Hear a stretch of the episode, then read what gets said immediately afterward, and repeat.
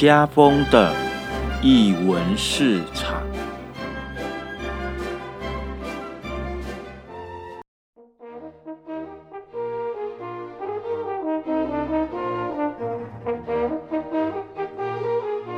艺术在日常生活有艺术，这里是艺文市场。大家好，我是家风。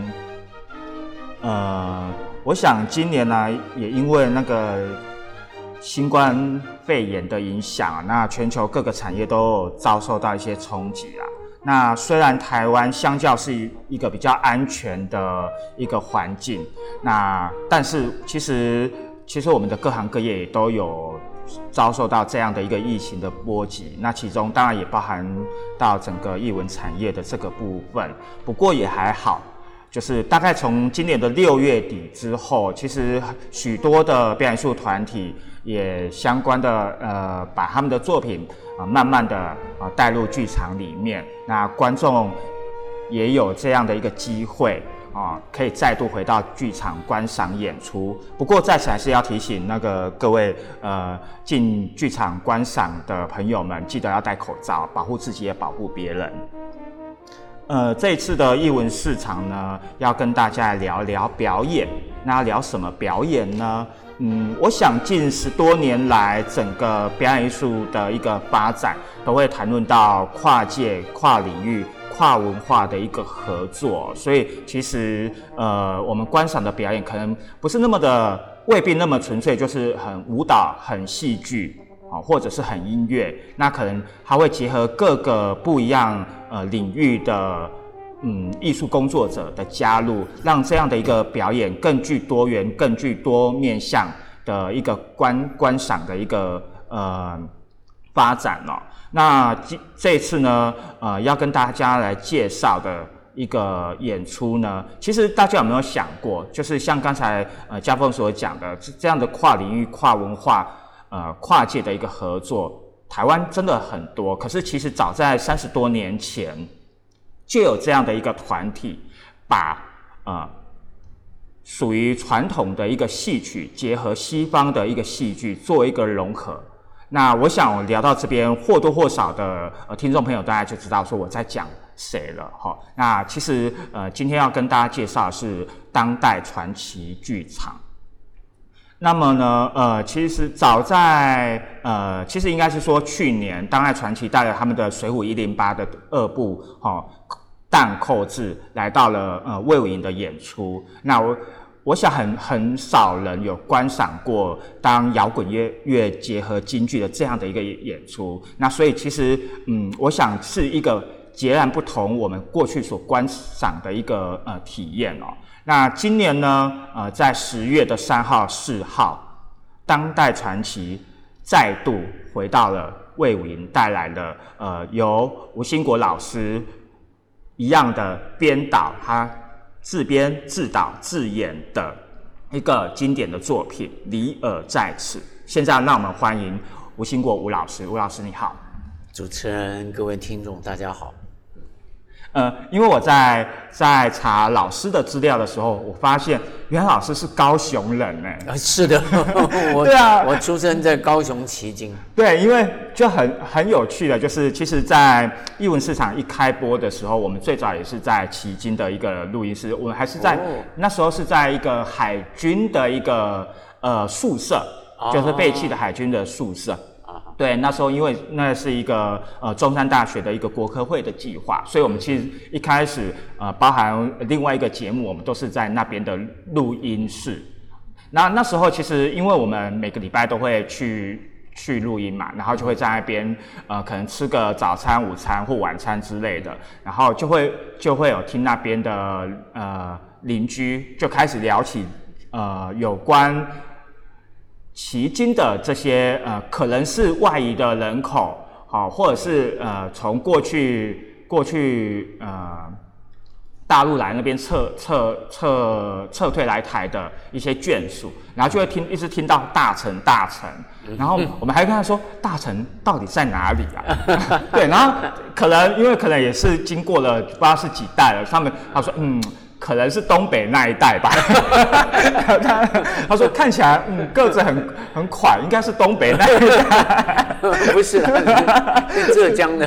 哦，是浙江的。OK，他们叫大成一包，就是最后呃，因为蒋介石是呃浙江人嘛，嗯嗯，那么那个蒋经国最后呃就是大成有个小岛，就是在浙江外面的海边的。那后来他们呢整个是最后一次前，呃，前来台湾的时候，他们是最后一波，其实最辛苦了。嗯，呃，因为老师老师是出生在在旗津，然后可是其实你其实待在高雄的时间真的不是很长。好，那是的，对。可是就你，所以必须要再度激起老师的一些童年的记忆。好，虽然有虽然有些悲伤，但我我我我知。想也想要来问问老师，你就这样子过了数十年载，再回回想奇经的一些风景啊，或者是你的童年的回忆，奇经给你的什么样的一个回忆呢？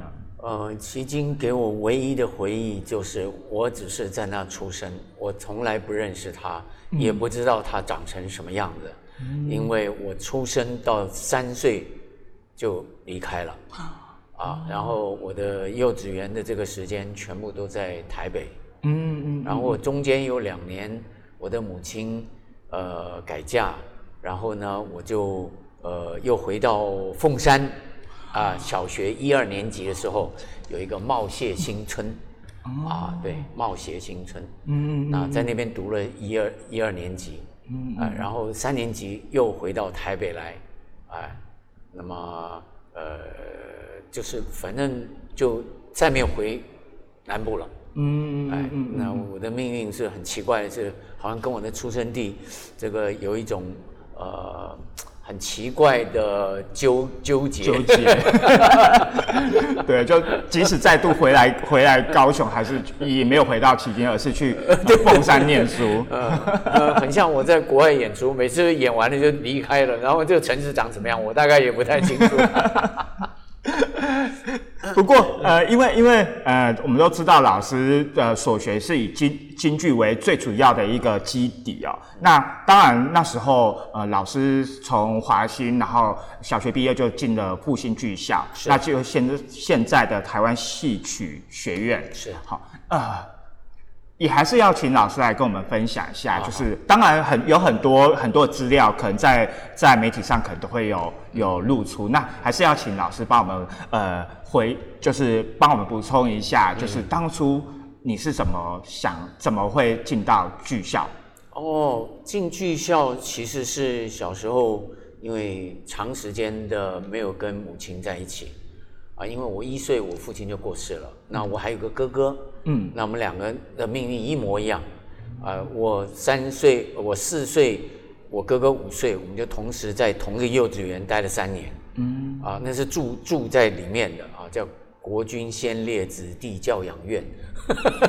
然后又回到呃，我母亲改嫁以后，又把我们接回去，读了两年小学以后，然后母亲的经济状况又不行了，所以她必须要。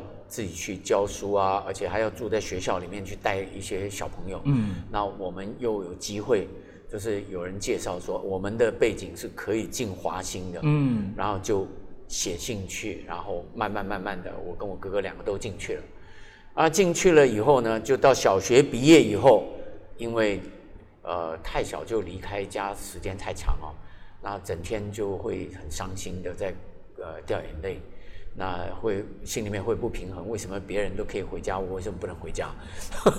后来，呃，等小学毕业以后，才发现说，其实功课一塌糊涂啊！啊，如果那个时候的老师会打人的，嗯，哎，我记得我被一个国文老师，我到现为止还记得他的名字，因为他打过我，因为他叫王红叶，哎，因为国文老师，那他叫我背《出师表》，我们的小学啊会有那个。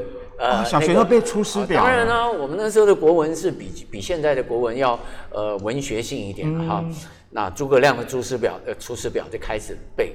那其实我因为我天天想家里面就一直哭啊，所以根本没有呃脑袋去想象。嗯。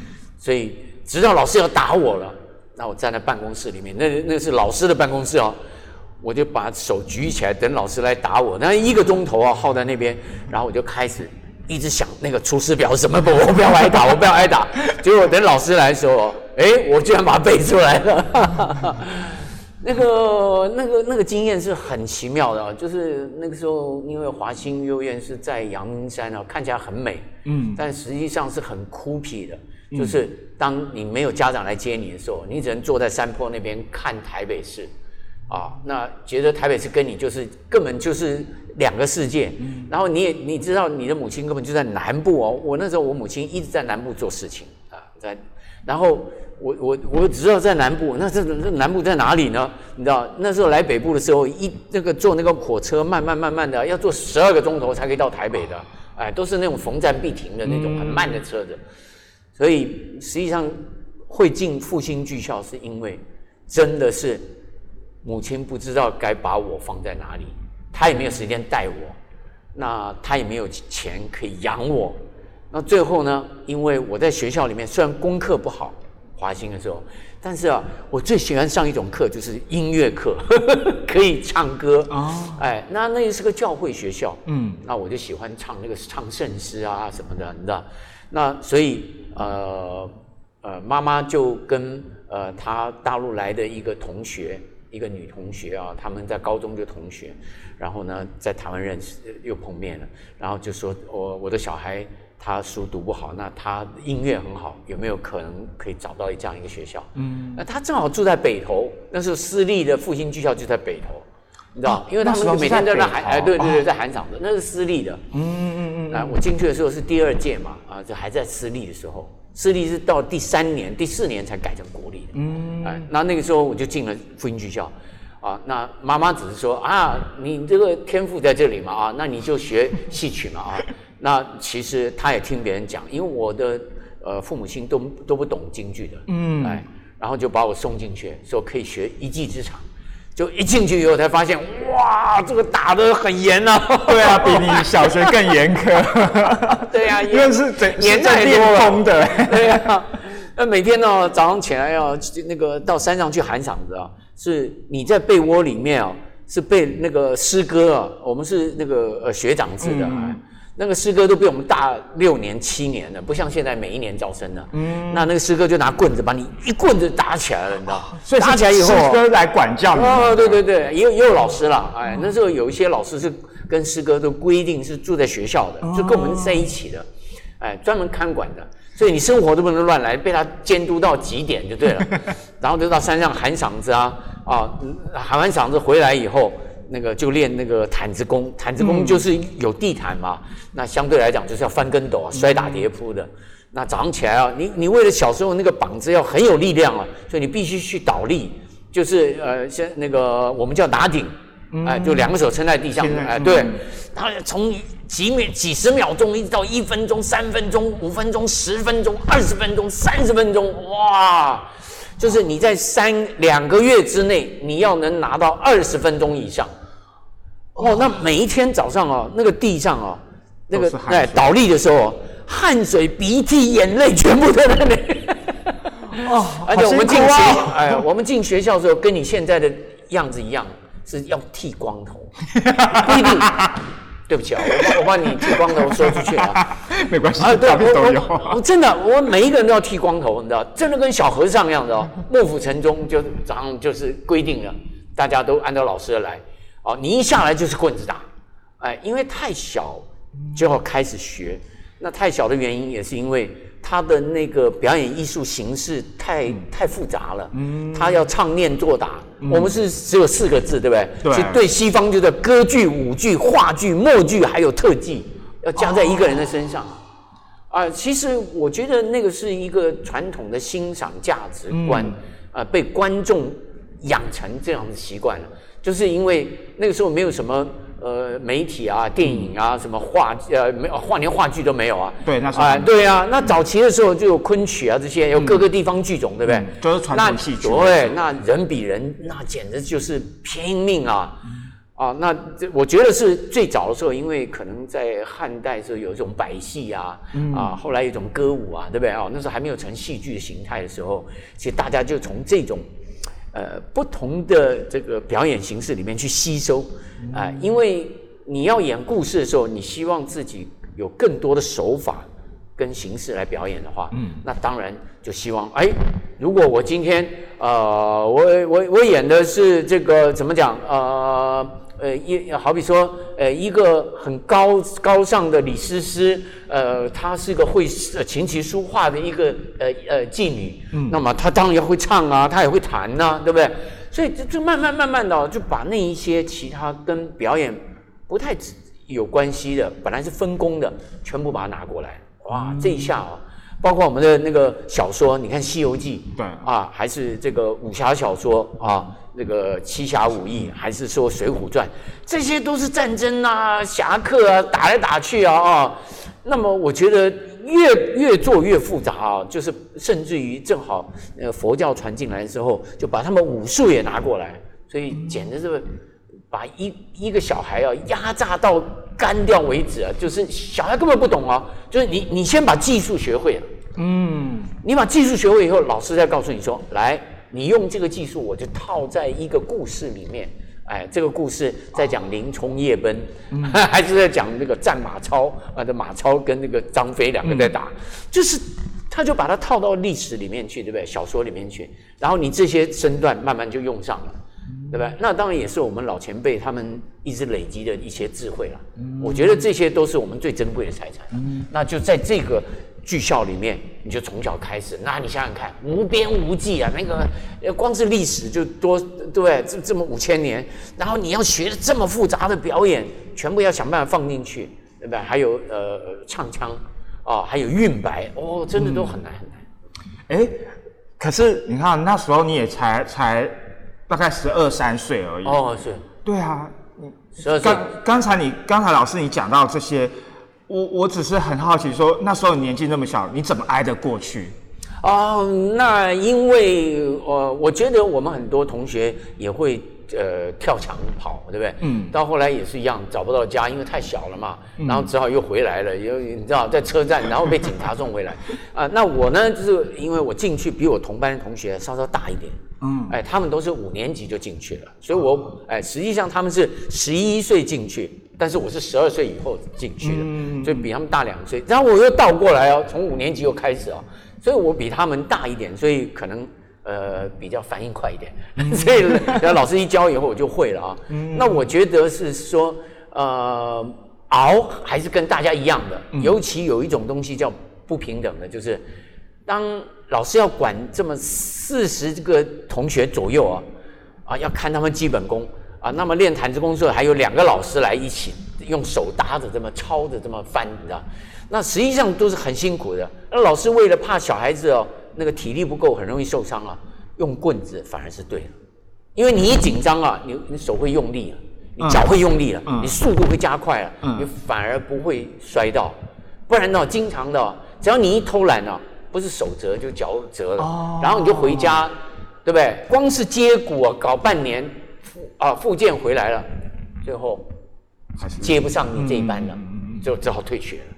我觉得很多这种哎，那那我那个时候就是我知道我的母亲在哪里，我我我都没希望，对不对？我也不知道她住哪，我不知道在哪里，那她也还没办法来看我们，所以就连暑假寒假我都在住校的，都都不回家的。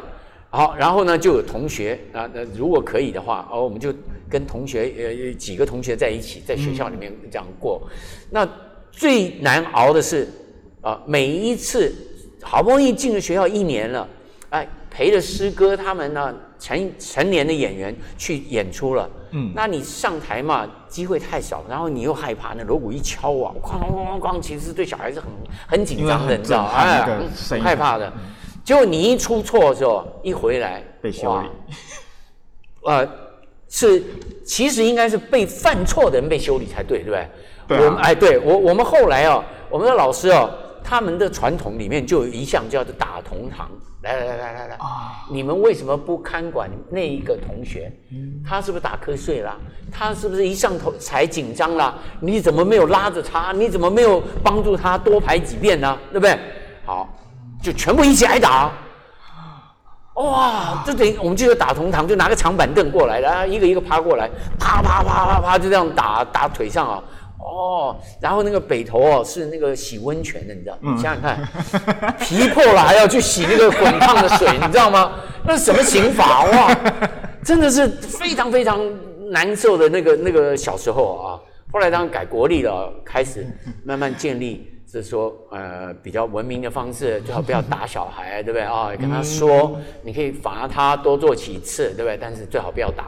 但是有的老师还是不习惯，就要打，啊，真的，哎，有有有有一次，我觉得有有几个同学在那边闹，那我我呃，我觉得我没有犯错，那个老师一来生气了，全部过来站好了，谁犯错？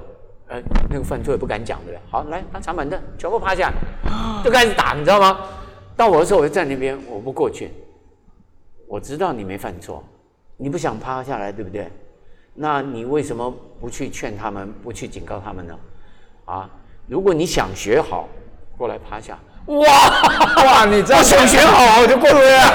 哇哇，打完了你站起来，哇，掉眼泪，你知道吗？觉得自己很冤枉。这句话我要学起来。哦，刚才听吴老师讲这这样的一个一个学习的过程当中，其实很很辛苦，可是很多东西就是这样的一个很扎实的所谓的基本功，所谓的团体的一个合作、同舟共济的一个精神，其实都是从小被培养灌输这样。对，可是呃，因为我知道老师在念大学的时候，呃。因为知道你在复兴剧校的成绩非常好，所以被保送到文化大学的戏剧 系的国剧组哦，一样还是还是在做做呃学的还是跟戏曲有关的。不过那时候有知道说老师也会也有到云门跳舞，哎是，对，就是呃第一个比较好奇的是为什么会想要去跳现代舞？因为你学的是传统戏曲嘛。呃，我是因为呃一个机缘。呃，在大学里面有个老师叫侯启平，那其实他当时，呃，他是学西呃西洋戏剧出身的，然后拿到学位以后，他就在学文化大学里面教，啊，教的时候呢，他也同时的帮忙，因为其实从前舞台上面打灯光的并不那么专业，嗯，啊，就是他们没有真的去外国学这个专业的这个灯光设计，但是呢，云门来台湾成立的时候，那时候非常刻苦啊。我记得我进云门的时候，等于是晚上在云门舞集的教室里面跳舞，然后早上就就不能回家了，因为太晚了。啊，因为呃因为是放学的时候回来跳的，跳到了十几乎十点半十一点，对不对？然后你出去吃个宵夜，回来洗个澡，然后你你没大部分人都没办法回家啊。嗯。就我们用一个舞蹈教室哦，左边是男生睡，你右边是女生睡，睡在地板上，你知道吗？然后早上起来啊，我就弄了一个旧的破的摩托车，就啊就骑到阳明山去了，去上学。白天上学，晚上就来跳舞，就这样子。但是会进云门，是因为这个老师推荐我进去，因为他当时帮云门打过灯光。嗯。那他知道云门。有几个男生第一次的演出完了就就要去当兵了，啊，那云门就突然真空了，嗯，哎，那时候云门非常非常拮据啊。那后来呢，他们就来找我，我我我觉得我我想要尝试一下，对不对？嗯，因为我在剧校的时候就已经知道，呃，京剧其实在那个时候已经呃越来越没观众了，哎，越来越没观众。嗯，连我的那个实习主任，就专门安排我们学校学生去演出的这个主任。哦，他是非常老前辈了。他说啊，我是进学校第四年，演了一个这个石秀探庄，非常难的一个昆曲戏哦。然后他说，哎呀，你演的很好，你要早生十五年的话，哦，这个这老师很多啊。哦，其实我小时候已经听懂，但是我知道我的家庭，我根本没办法跑啊，我就我就认命嘛，哎，所以我从小其实就被老师。保护着那个动物，就是哦，你真的很好，你就继续继承这个。真的没想到，一到文化大学以后，我我想多去学，多去看。包括我那个时候开呃一出剧校的时候，我觉得我跟那个同班同学啊没办法讲话啊，他们觉得我是个怪物，你知道吧？好像从古书里面走出来怪物，就觉得你怎么会骑摩托车？你应该骑马来上课啊，很好笑的。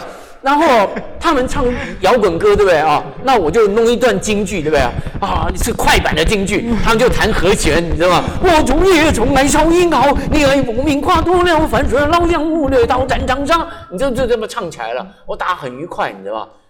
那 真的真的傻傻眼了。真的啊、那呃，后来我因为我觉得这个老师推荐我，我也想多学了。嗯，哎，我那个时候一天里面可以看三部电影，因为我觉得我要进快速进入这个这个这个社会啊，我我觉得不是只是跟文化大学同学有有那个隔阂啊，我觉得我根本不认识这个社会，你知道吧？因为你就住校住八年嘛，对不对？对，比较属于完封全学的对对对，完全很封闭的，你知道。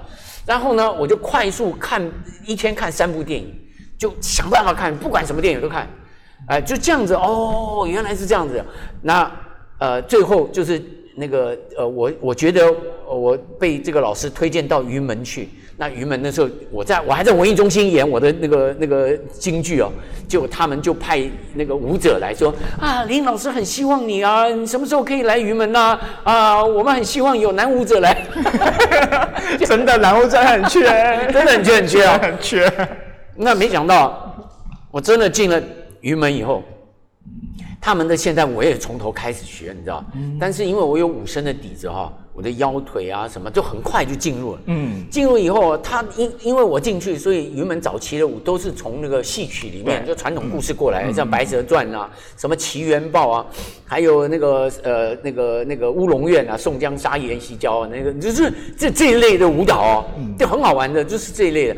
然后他自己也演梦蝶啊什么的啊啊那个哪吒呀、这样的，哎，都是这种舞蹈现代舞。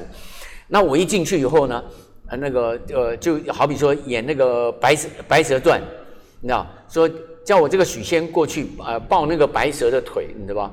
哦，哎、我还有乌龙院，我我演那个张文远，那个林老师演那个那个宋江，然后呢，他叫我乌龙院不是那个那个呃呃张文远要偷偷情嘛，对不对啊、看到一个年轻的呃宋江怎么会娶了一个这么一个年轻老婆？那他们俩偷情了，他现代舞嘛，总要很很快过去就抱她的腿，对不对？对对对对而且。一点都不能含糊的，你知道，不能像传统戏曲还这样慢慢的，哎呀，还还中间还空一点空隙，你知道。然后林老师说：“你是演员吗？”哇，我有在想过从小是演员吗？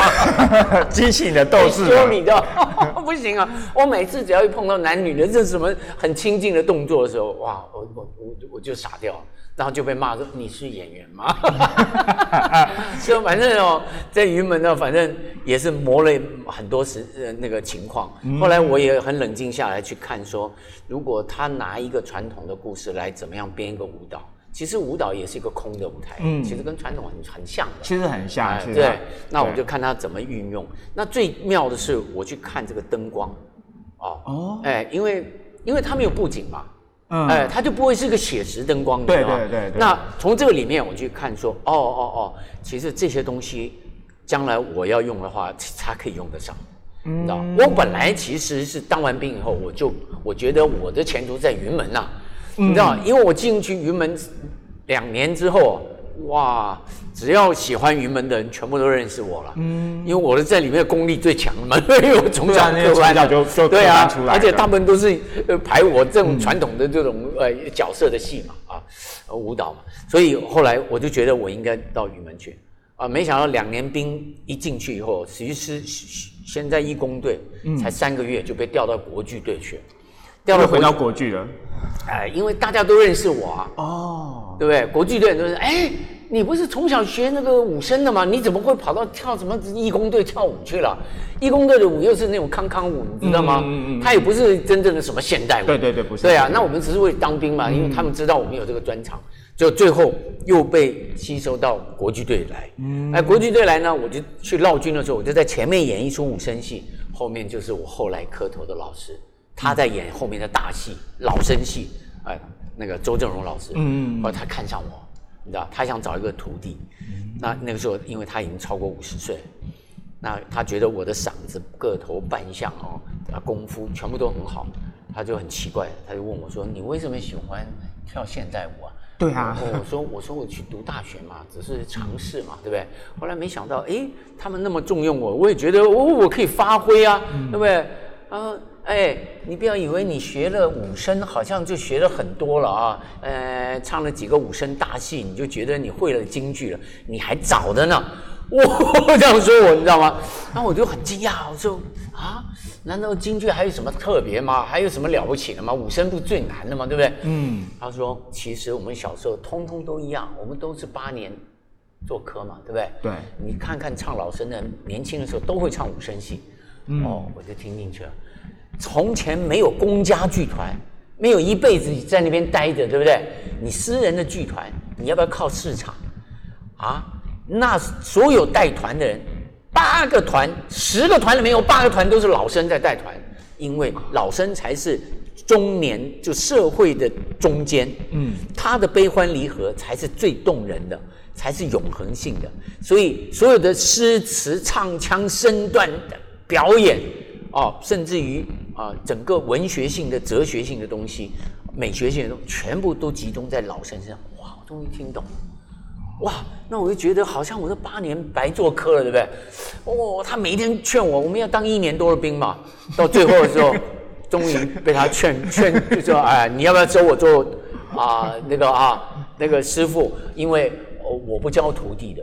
哦，我我我那时候呃，其实很多学生怕他，我我因为我不是陆光剧校的，所以我我就我说我有我说为什么呢？呃，因为我们在学校里面现在大部分都女孩子比较多，我去教的时候啊，女孩子一毕业哇，不是交男朋友就结婚了，就就不干了。你想想看，我们花那么多的心血，还希望他继承这个，对不对？结果他就不做了。啊我现在看上你了，你怎么样？哇，我那时候其实很感动啊。最后要退伍的时候，我决定跟他磕头，然后就留在陆光。所以我在陆光正好有个十三年的时间呢，连当兵哦，十三年的时间。到后来我离开陆光没有两年，整个部队的这个凯陆空的国剧团全部撤销，一系之间全部没。因为因为其实在我很小的时候。可能大概也是国小一二年级的时候，大概民呃，应该是一九八几年的时候，应该还没到念国小。其实我们小了嘛，对，小很多，小很多。那时候呃，电视上我们的电视都还会有那种京剧的演出，是是，对，都还会有三台嘛，对，三台都会有，就会在摸一个也有也有也有歌仔戏啊，杨丽花对对，可是呃，杨丽花还比较。比较流行一点点，因为它主要都会在像歌仔戏，主要会在比较热门的时段。可是像比如说，呃，下午总会会有大概两两三点的时候，就会有播出那种呃京剧的一个演出，而且是很舞台剧的哦。哎，是是是，对，它就是很定目，对对对对对，很像定目剧的形式。可是就不知道哪某一天就哎，好像就它就消失了，就就再也没有电视上再也没有了。对对对对，对啊，哎，所以话话说回来就是。你像老师你说你离开了呃陆光之后，大概两年之后，其实整个国剧都整个京剧整个都没落了。是那，你为什么会想要坚持？我我想要坚持的原因是，就是因为最后我跟周振荣老师磕头，学了很多的文呃这个文武老生的戏，因为这些戏就是我老师讲的，当初在这个呃七十几年前或者百年前。这些那个徽，就是它其实是安徽系，这些徽班进京的四大徽班进京的这几个团队，他们居然用他们的这个呃呃创意跟专业跟他们的严谨态度哦，去结合了昆曲，所以呢，在京城就是在北京站站住了，那些文人呐啊那个呃艺术家都看上他们。就是因为听了四百多年的这个这个昆曲以后，就听腻了，你知道吧？而且都在讲那种非常小家碧玉的风花雪月的那种爱情的年轻人的爱情故事。虽然那个很感人啊，很动人，但是你一直讲这些的时候，其实也会让人家蛮烦的。那所以呢，正好经经经过那个清朝进来以后，他们是满人嘛，他们想要跟汉人结合，对不对？所以有什么满汉大餐，对不对？哦，也是这样来的。那他也希望借着这个安徽剧团，能不能够？因为他们的这个这个形式跟唱腔都跟昆曲很接近，但他们的那个腔调是另另外一种了。嗯，那可不可以借着这个来发展一些非常历史里面非常重要的戏？你知道，一方面是借着这个来感化老百姓，所以你看那个京剧后来也，因为它本来叫评剧，对不对？呃，因为那个时候国民呃国呃国民以呃民国以后就叫北平嘛，对不对？嗯，那因为这些。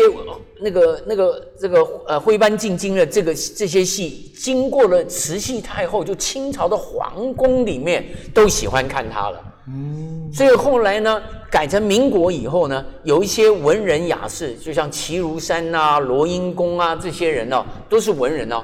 他非就是有些是留留国外的回再回来报效的，那看到我们的这个京这个京剧进入了皇宫以后这么美哦，他们决定去帮他去写新的剧本，去开发新的观念，你知道？因为那个时候其实呃欧阳玉倩呐，还有那个那个红衣法师啊。他们从日本都带来了那个话剧，嗯嗯，你知道什么灰姑娘啊什么的，所以其实也影响了京剧了，你知道？所以京剧也在想说，哎呀，我们这个东西怎么变民国以后啊，就是世界大同了以后，这套东西好像全部在为古代服务，你知道？因为你穿的都是厚底，对，水袖，对不对？啊？啊，耍的什么绫子，那个跟时代都没关系啦，对不对？就是你再精致，它还是隔了时代的一个隔阂。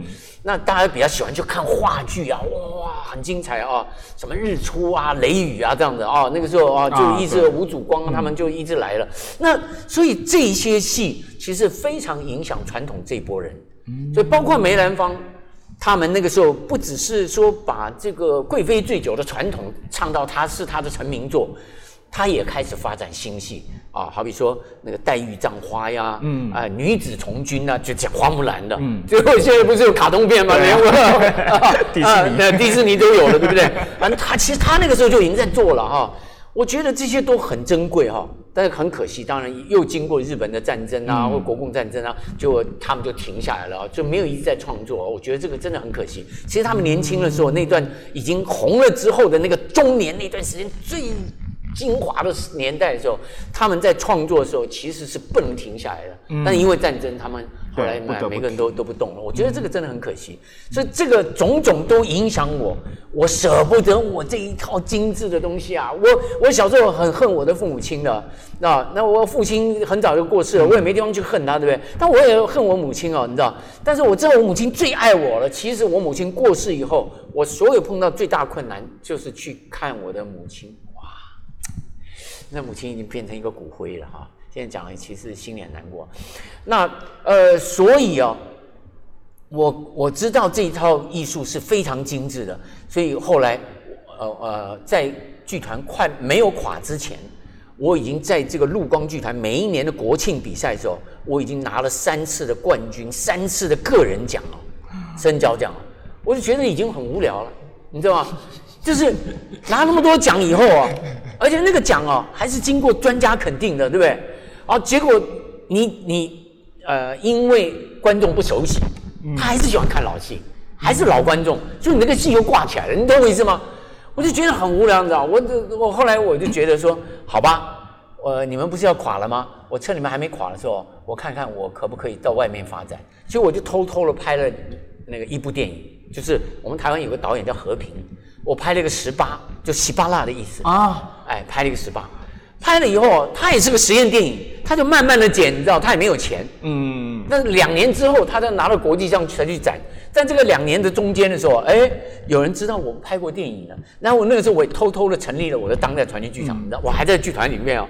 其实这个在传统里面啊，叫做再班私班的，这个要被发现要被开除的，但是我是公开跟剧团里面讲。因为剧团里面的长官都是军人嘛，嗯，你知道，他们也想发展，但是我说你这个竞赛已经演到冠军了，拿了三次奖了，就这个戏没人看，我问你，你还要再继续下去吗？我说你要不要？你你们是过客，他两年了就要调走了，你知道吗？嗯，我们才是永远的嘛，对不对？是啊。哎，到后来我就说，哎，呃，我想了一个莎士比亚戏剧啊，很棒啊。我本来想把我的欲望成果，就马克白要拿到这个部队里面来演的。哎，你不要跟我开玩笑啊！啊，这里面通通都是老前辈啊！我们在一那维护传统，我们在继承传统。你你你这样子不是叫我丢乌纱帽啊？啊，我一看不行啊！那我说，那我们只要为我们年轻人着想吧。啊，等到你们觉得我们可以站上去的时候，哇，观众从八成、七成、六成、两成了，哇！你们说不解散就解散了，对不对？哇！我就我就跟他，后来他说好吧，我睁只眼闭只眼，好，我知道你们的命运啊，你们自己在外面自己做好不好？你也不要声张。就我们就偷偷摸摸去就就就成立了一个剧团，你知道？那时候还在想，三十岁以上都不可以进来。其实真正我欲望成果演出的时候，我已经三十三岁了，哇！这你看酝酿了，连剧本带什么合在一起啊？因为搞一个新的东西哦，怕人家说话，你知道？所以还没有演出哦。你看我十二月演出，七月的联合报那个副总编，他们都很懂这个传统戏曲的，你知道？在骂郭小庄的那个雅音小节的时候，最后就带到我了。就听说，还听说，听说有一个吴兴国，他要革国剧的命，他是革 国剧的叛逆，他是个叛徒，怎么能啊？说了一大堆啊！我说你还没看到我的戏呢，怎么搞的呢？